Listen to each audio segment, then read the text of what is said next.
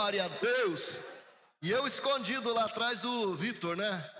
Caracas, né? Mas eu estava lá, gente. Irmãos, presbítero Azor declaradamente é o Moisés da igreja presbiteriana da Penha. É ou não é? Eu falei para ele essa semana, eu mandei uma mensagem para ele falando assim: Azor, quando o senhor sobe no púlpito eu já começo a tremer. Porque a presença do presbítero Azor traz assim uma autoridade, é algo assim fantástico. O Juliano falou assim: Eu quero ser um velhinho cheio de autoridade. Foi primeiro que eu ser velhinho. né, Juliano? Top.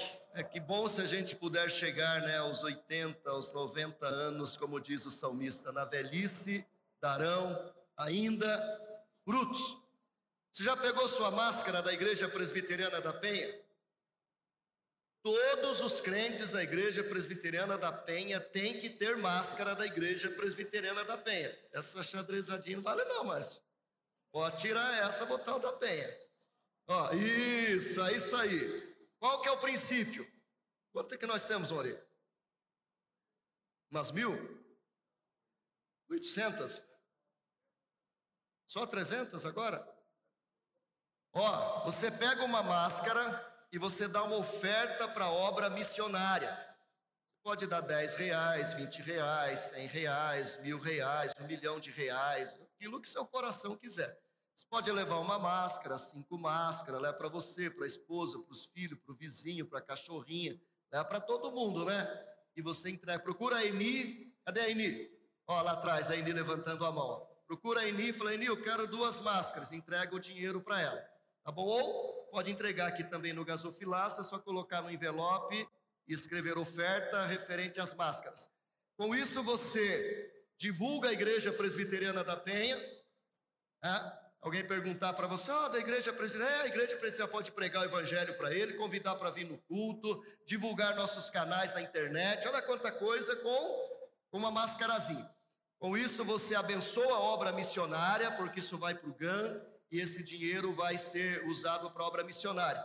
Nós ganhamos aí várias máscaras, graças a Deus, foi uma doação e a gente pode, a gente pagou um pouquinho, né? Não vou contar quanto pagamos não. Fica em segredo. Feito aí o aviso, irmãos, por favor, por favor, todo mundo de máscara da IPPenha. Mateus capítulo 7, de 1 a 10.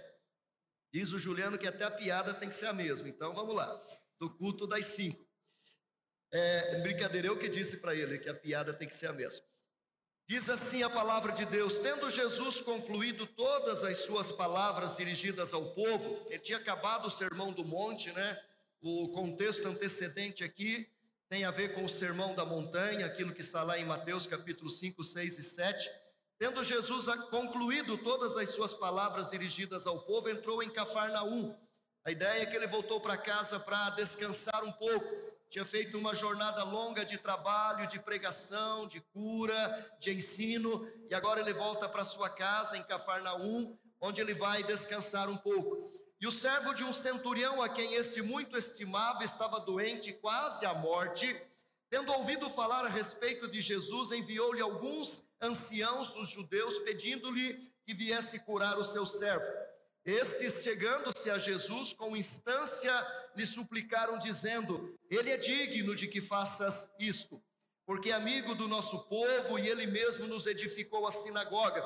Era aquele amigo do, do, da religião, né? Provavelmente construiu a sinagoga, participava talvez de algumas reuniões, de alguns encontros. E ele ouviu falar de Jesus, ele tinha um certo conhecimento de quem era Jesus, do que Jesus fazia, e então lhe pediu que esses anciãos intercedessem por ele, para que Jesus estivesse curando o seu servo. Ele disse que ele é amigo do povo, né, edificou a sinagoga, e então Jesus foi com eles, com quem? Com os anciãos que haviam falado com Jesus. E quando já estava perto da casa, o centurião enviou-lhe amigos para lhe dizer: provavelmente alguém da sua tropa, dos seus cem soldados, mandou alguns irem até Jesus para dizer para ele: Senhor, não te incomodes, porque não sou digno de que entres em minha casa. Por isso eu mesmo não me julguei digno de ir ter contigo. Porém, manda com uma palavra e o meu rapaz será curado. Porque eu também sou um homem é, sujeito à autoridade, eu tenho alguém que manda em mim. E também tenho alguém em quem eu mando, eu tenho soldados às minhas ordens, e digo a este vai, e ele vai, e a outro vem, e ele vem, e ao meu servo faz isto, e ele o faz. Ouvindo, ouvidas estas palavras, admirou-se Jesus e voltando-se para o povo que o acompanhava, disse: Afirmo-vos que nem mesmo em Israel achei fé como esta. Que tipo de fé? Uma fé que não é apenas teórica, uma fé que não é apenas uma fé religiosa, mas uma fé que tem atitude, uma fé que tem comportamento, uma fé que está carregada, encharcada de amor. E o texto diz: E voltando aqueles que foram falar com Jesus para casa, encontraram o servo curado. Amados irmãos, no mês de setembro nós estamos pregando sobre fé e obras. A fé que nós temos, ela tem que ser tem que ser evidenciada em obras. Nós não cremos que a fé salve, mas nós, nós não cremos que as obras salvem. Quem salva é a nossa fé em Jesus Cristo. Mas nós cremos que a fé é uma evidência de que nós somos salvos. Tiago, escrevendo a sua carta no capítulo 2, ele diz assim: Meus irmãos, qual é o proveito se alguém disser que tem fé, mas não tiver obras? Pode acaso semelhante fé salvá-lo? Se um irmão ou uma irmã estiverem carecidos de roupa e necessitados do alimento cotidiano, e qualquer dentre vós lhes disser: Vós quem? Vós religiosos, vós presbiterianos, vós batistas, vós metodistas, vós frequentadores de igreja, disserem para este que está carecido de alimento: Ide em paz, aquecei-vos e fartai-vos, sem contudo lhes dar o necessário para o corpo, qual é o proveito disso?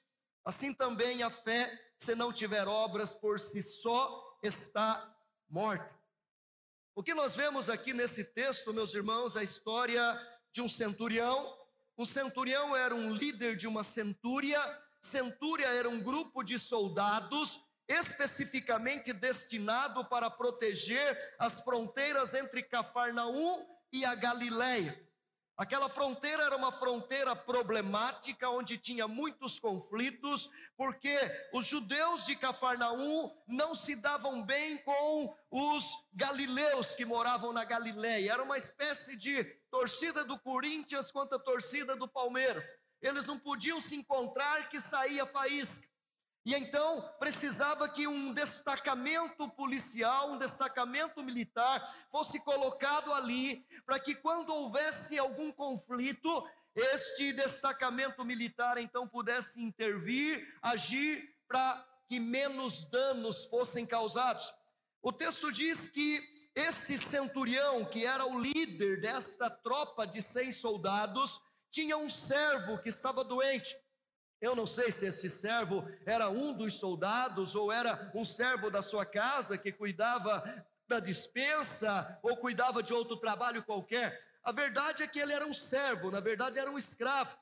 E quando ele soube que Jesus estava por ali e conhecendo a respeito de Jesus, ele pede que um grupo de anciãos que faziam parte da cultura religiosa judaica intercedessem por ele junto a Jesus, para que Jesus curasse o seu servo.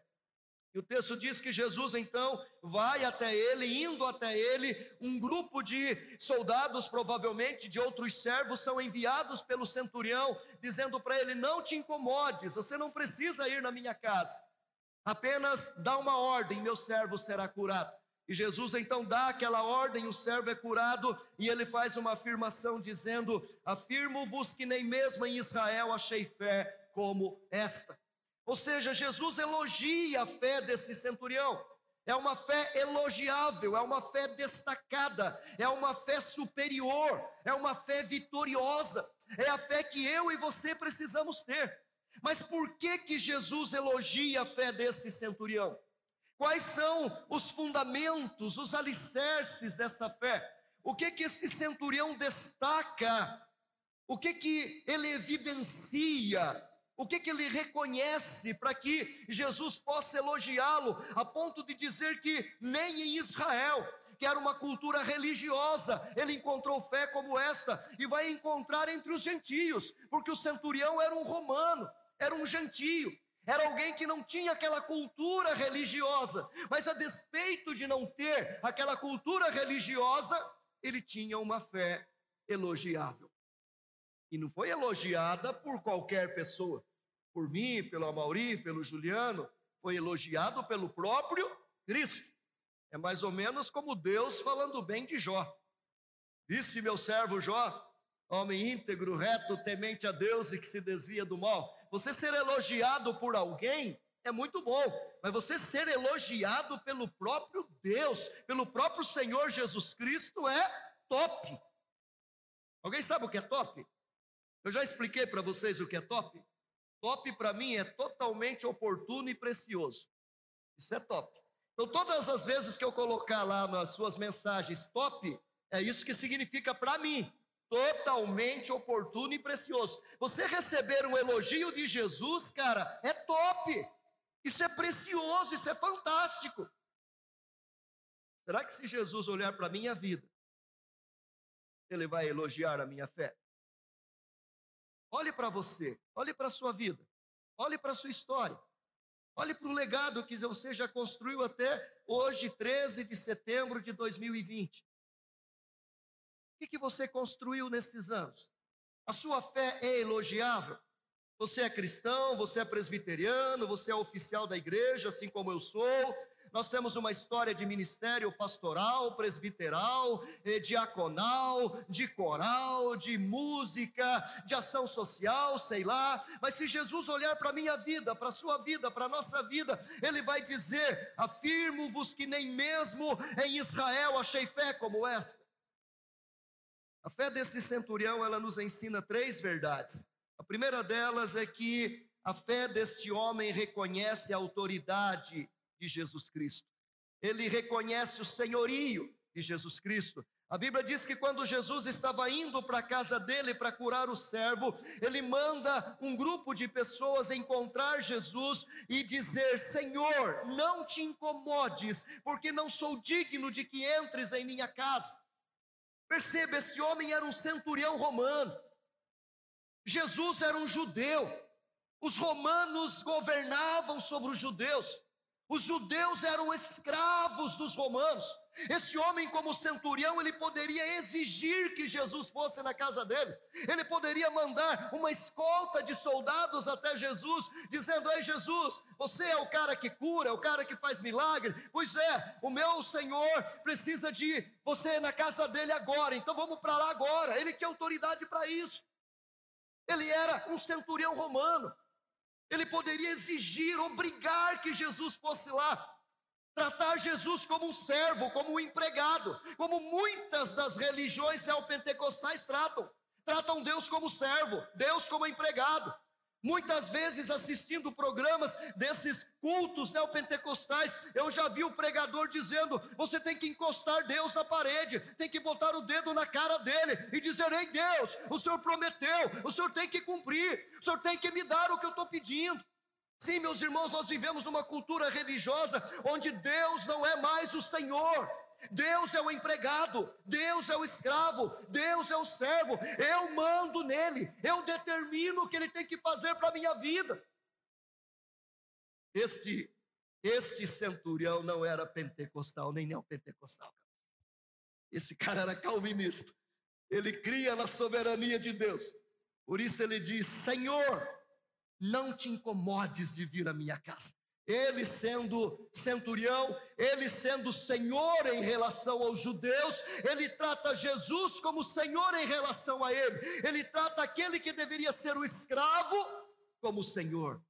Primeira coisa que esse homem nos revela, ele reconhece a autoridade de Jesus, reconhece o senhorio de Jesus. Uma fé elogiável é uma fé cristocêntrica, é uma fé onde Jesus é o Senhor. Nós precisamos crer que Jesus Cristo é o Senhor, Ele não é apenas um mestre, Ele não é apenas um fazedor de milagres, Ele não é apenas um homem qualquer, Ele é Deus, o Deus encarnado, Deus Todo-Poderoso, Ele é o El Shaddai, Ele é o Elohim, Ele é o grande eu sou, Ele é a brilhante estrela da manhã, Ele é o Todo-Poderoso, Ele é o Alfa e Ele é o Ômega, Ele é o Rei dos Reis, Ele é o Senhor dos Senhores. Uma fé elogiável, uma fé bíblica, uma fé salvadora, é uma fé que tem Cristo como seu Senhor. A minha fé não está na igreja, não está no calvinismo, não está nas doutrinas reformadas. A minha fé está em Jesus Cristo. Ele é o meu Senhor.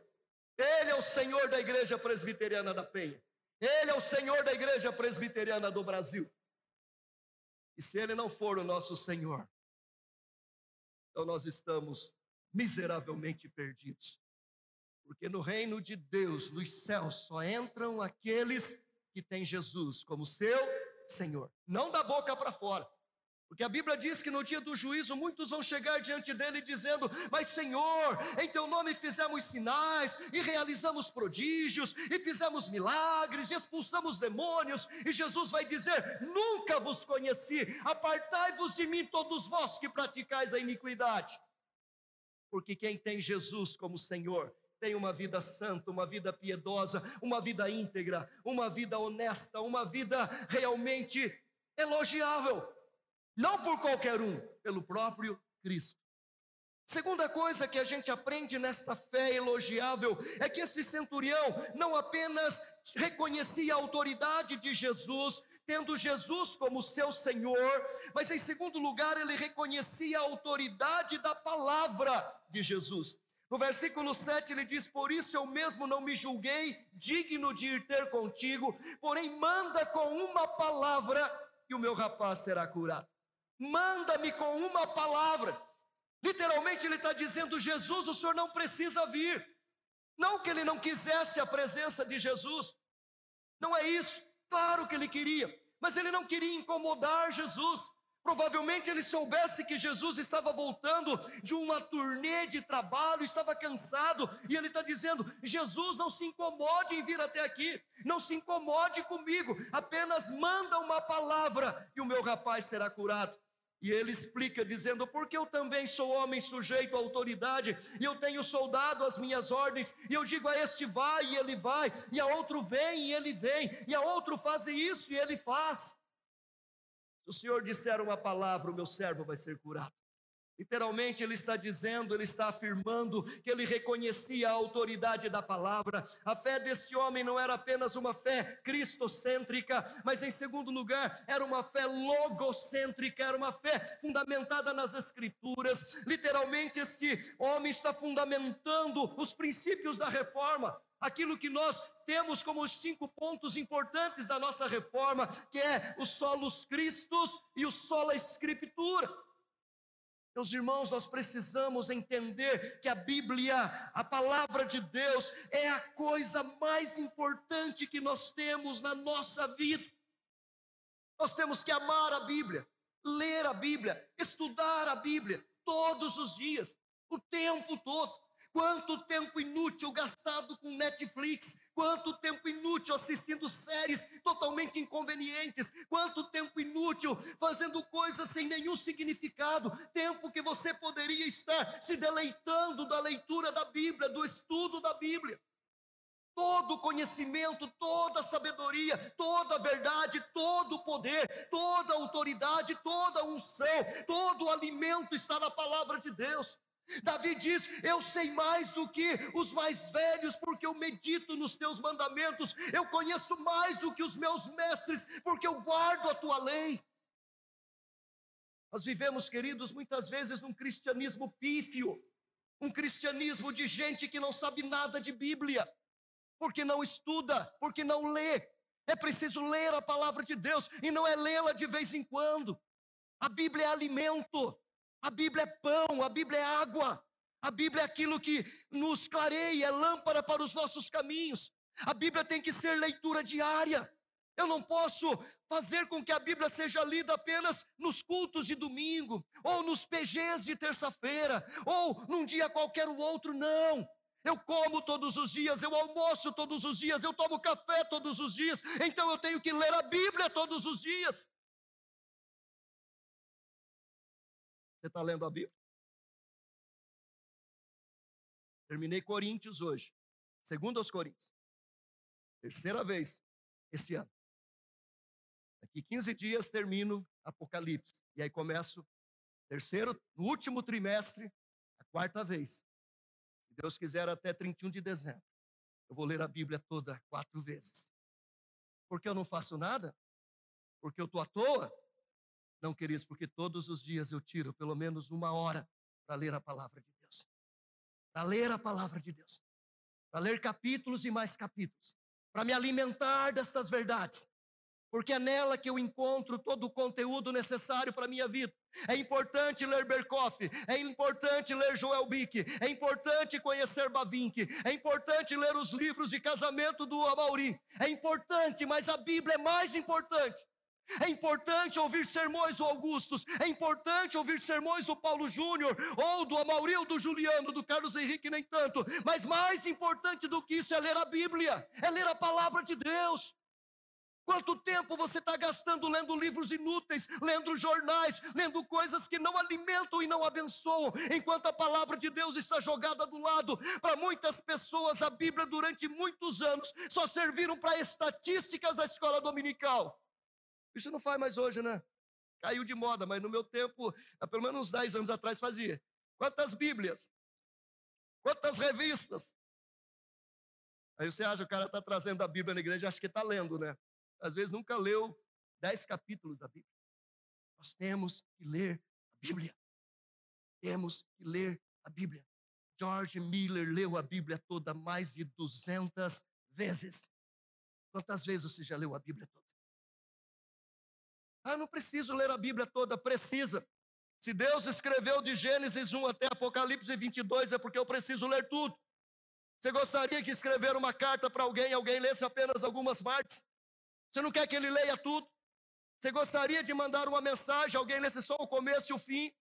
É preciso ler tudo, ler todos os dias. Estou lendo os capítulos de Joel Bick que fala sobre as Escrituras.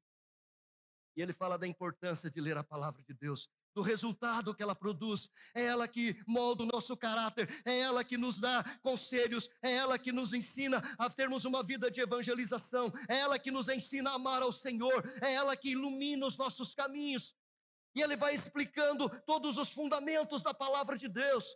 Queridos, este homem cria no poder da palavra, palavra de Jesus, a palavra de Deus, ela alimenta, ela restaura, ela cura, ela purifica, ela abençoa. Mas para que isso aconteça, eu tenho que ler. A Bíblia diz: bem-aventurado aqueles que leem, bem-aventurado aqueles que ouvem, bem-aventurado aqueles que guardam as palavras desta profecia. A Bíblia diz: bem-aventurado aqueles que leem. Eu não leio, você é bem-aventurado. Como é que você é bem-aventurado? Não estou lendo. Não consegue ler, então escute. Hoje nós temos a Bíblia toda gravada. Não gosta de ler, bota um fonezinho de ouvido. E em vez de ficar ouvindo essas músicas lixo que estão aí, ouça a palavra de Deus. Ouça o dia todo. E não, e não é música popular, não, é música evangélica mesmo. Tem muita música evangélica que não tem nada de Deus, é humanismo puro, antropocentrismo puro, idiotice pura. Ouça a Bíblia. A Bíblia muda a sua vida. Ela transforma o seu caráter. A Bíblia tira você do mundo e tira o mundo de você. Mas não faça isso de vez em quando. Ler a Bíblia é igual academia, tem que ir todo dia. Olha, até rimou, hein? É igual academia, tem que ir todo dia. É igual academia, tem que ir todo dia. Leia todo dia. Faça um propósito hoje de ler a Bíblia todos os dias. Daqui três, quatro meses você chega e fala, pastor, começou a mudar a minha vida. Vai começar a abandonar pecado, vai começar a abandonar coisas erradas, vai começar a ficar mais sensível. Porque esta palavra, querido, não é livro de geografia, não é livro de história. Isso aqui não é física, química, biologia. Isso aqui é a palavra de Deus. Ela tem poder. Ela tem poder. É o poder de Deus para a salvação de todo aquele que crê. O Evangelho é o poder de Deus que cura, que restaura. A fé desse homem era uma fé cristocêntrica, ele cria na autoridade de Jesus. Era uma fé logocêntrica, ele cria na autoridade da palavra.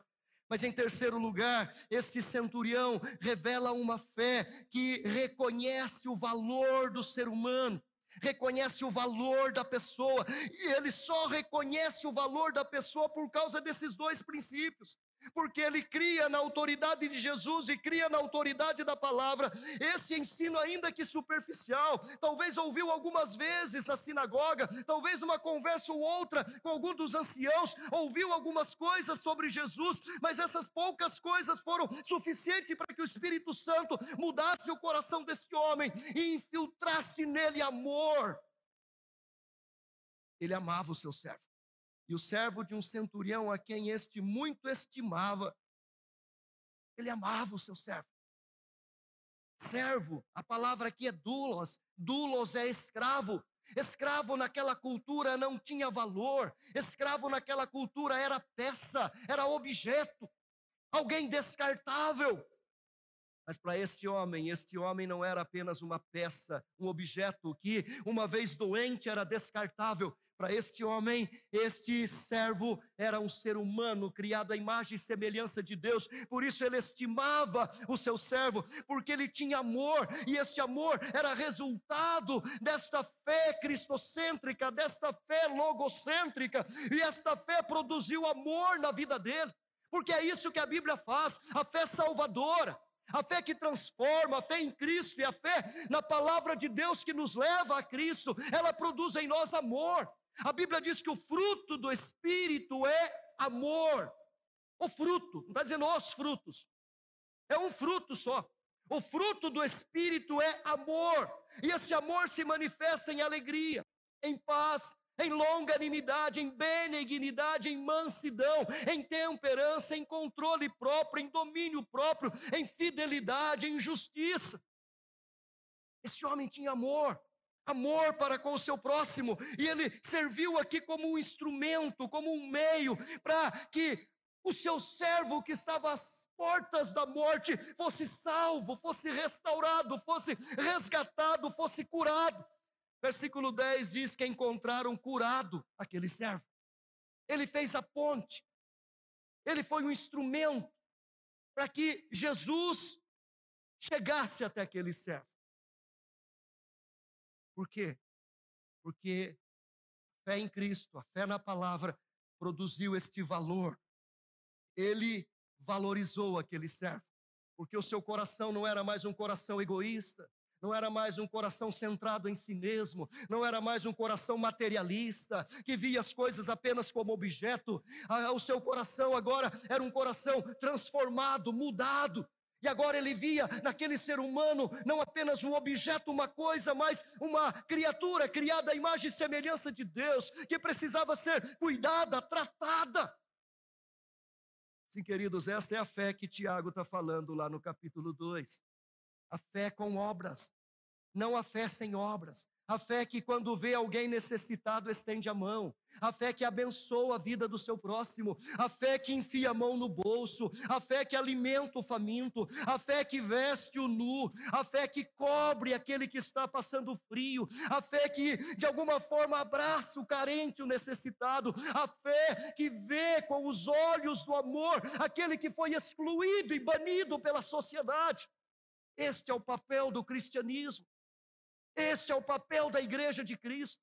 Foi isso que Jesus Cristo fez durante todo o seu ministério. Ele veio para resgatar o perdido, ele veio para resgatar o doente. Ele diz: os sãos não precisam de médico e sim os doentes. E ele diz: assim como eu fiz a vocês, façais vós aos outros. Nós não podemos ser uma igreja fria, uma igreja indiferente. Louvado seja Deus, porque esta igreja tem ministério, ministério de missões, ministério de evangelização, ministério de ação social. É uma igreja que está aqui dentro para se alimentar, mas que quando se alimenta sai para servir e para compartilhar. Mas eu tenho que fazer isso enquanto igreja e organização, mas temos que fazer isso também enquanto indivíduos, enquanto famílias, abençoando a vida daqueles que precisam. Amor só é amor se tiver ato, se tiver gesto. Amor de discurso, amor de poesia, só vale nas músicas de Roberto Carlos, de Ivan Lins, nos filmes de Hollywood. Mas cristianismo é ágape, é dedicação, é entrega, é sacrifício. Nós temos que abençoar a vida dos outros com aquilo que Deus nos tem dado. Nossos dons, nossos talentos, nossos bens, nosso tempo, abençoar a vida do outro. Eu aprendi, queridos, a ser dizimista desde o meu primeiro salário, quando ainda morava lá na roça, no Morro do Alto. Teve lá o grande pregador dos dízimos, reverendo Jacó Silva, e ele pregou lá um sermão. E desde aquele dia, menino com meus nove anos de idade, eu disse: Eu vou ser dizimista. E eu tenho sido desde o meu primeiro salário. Tudo que eu ganho, 100% bruto, vai para Deus até hoje. Mesmo nos anos mais difíceis, quando não ganhei nada, ali no interior do Espírito Santo, pastoreando quatro, cinco igrejas e às vezes pagando para ser pastor, eu fui fiel nos dízimos. E não é do parcial, não, não é do líquido, é do bruto. Ainda que do bruto eu recebo apenas é, 55%, mas eu entrego o dízimo dos 45% que eu não recebo também. O presbítero Éder está aí para comprovar isso. Mas daquilo que me entra no meu salário líquido, mais de 10% eu entrego para a obra missionária. Missões estrangeiras, missões nacionais, para Médicos Sem Fronteira, para é, Visão Mundial, para o Atoto. É uma forma de abençoar é uma forma de investir na vida do outro. Não adianta nada eu vir fazer um discurso aqui de boas obras se eu não faço boas obras. Não adianta nada eu dizer que eu tenho que ser a ponte para abençoar a vida do outro, se eu não enfio a mão no bolso para abençoar a vida do outro. Seria hipocrisia e eu não quero ser hipócrita. E eu não falo isso para me orgulhar, eu falo isso como exemplo de um Deus que tem sido gracioso, e quanto mais eu estendo a mão para abençoar o outro, mais as janelas dos céus se abrem sobre a minha vida e minha família. Irmãos, uma fé com obras é uma fé centrada em Cristo, é uma fé centrada na palavra, e é uma fé que abre os seus olhos, abre o seu coração para amar e abençoar o seu próximo. Você tem feito isso? Eu vi uma matéria hoje no WhatsApp, alguém mandou falando sobre o preço do arroz. E o cara está lá no meio do sertão, acho que lá no Mato Grosso, um dos fazendeiros, dizendo: você reclama do preço do arroz, mas daí você paga 20 reais no lanche do McDonald's, você não reclama. Você reclama do preço do arroz, mas você paga não sei quantos por mês de internet e você não reclama. Sabe, você reclama do arroz, que está 50 reais, uma saca de, de, de 5 quilos de arroz, mas com 5 quilos de arroz, uma família, você come dois meses lá em casa. Você gasta 50 reais para comprar uma caixa de cerveja que você bebe em duas horas. E está certo. Quanto dinheiro inútil nós gastamos com McDonald's, com pizza, com dinheiro inútil em cinema, em pipoca, comprar um saco de pipoca, você gasta 30 reais um saco de pipoca, se você fizer em casa, dá para você fazer o ano inteiro 30 reais. Para que comer pipoca no cinema? Come em casa, é mais barato. Mas aí quando precisa dar 10 reais para um projeto social, você não tem dinheiro. É perigoso você levar essa máscara e não dar oferta. Levar de graça. Alguém pagou para que ela esteja aqui. E eu posso fazer com que esta oferta se multiplique. Como disse o Azor, a gente pode fazer com que os pequenos é, afluentes, os pequenos riozinhos se tornem um grande Amazonas, se cada um fizer um pouquinho. Mas para isso a gente precisa de gente que tenha fé, uma fé cristã, uma fé bíblica, uma fé elogiável, que é cristocêntrica, que é logocêntrica e que ama as pessoas, e valoriza as pessoas e olha para o outro não como objeto, não como coisa, mas olha para o outro como ser humano carente da graça de Deus e faz a ponte entre Cristo e aqueles que estão no mundo. Deus poderia mandar um anjo para alcançar o Pira. Deus poderia mandar um anjo para alcançar o Kurdistão. Deus poderia mandar um anjo, não, poderia mandar um milhão de anjos.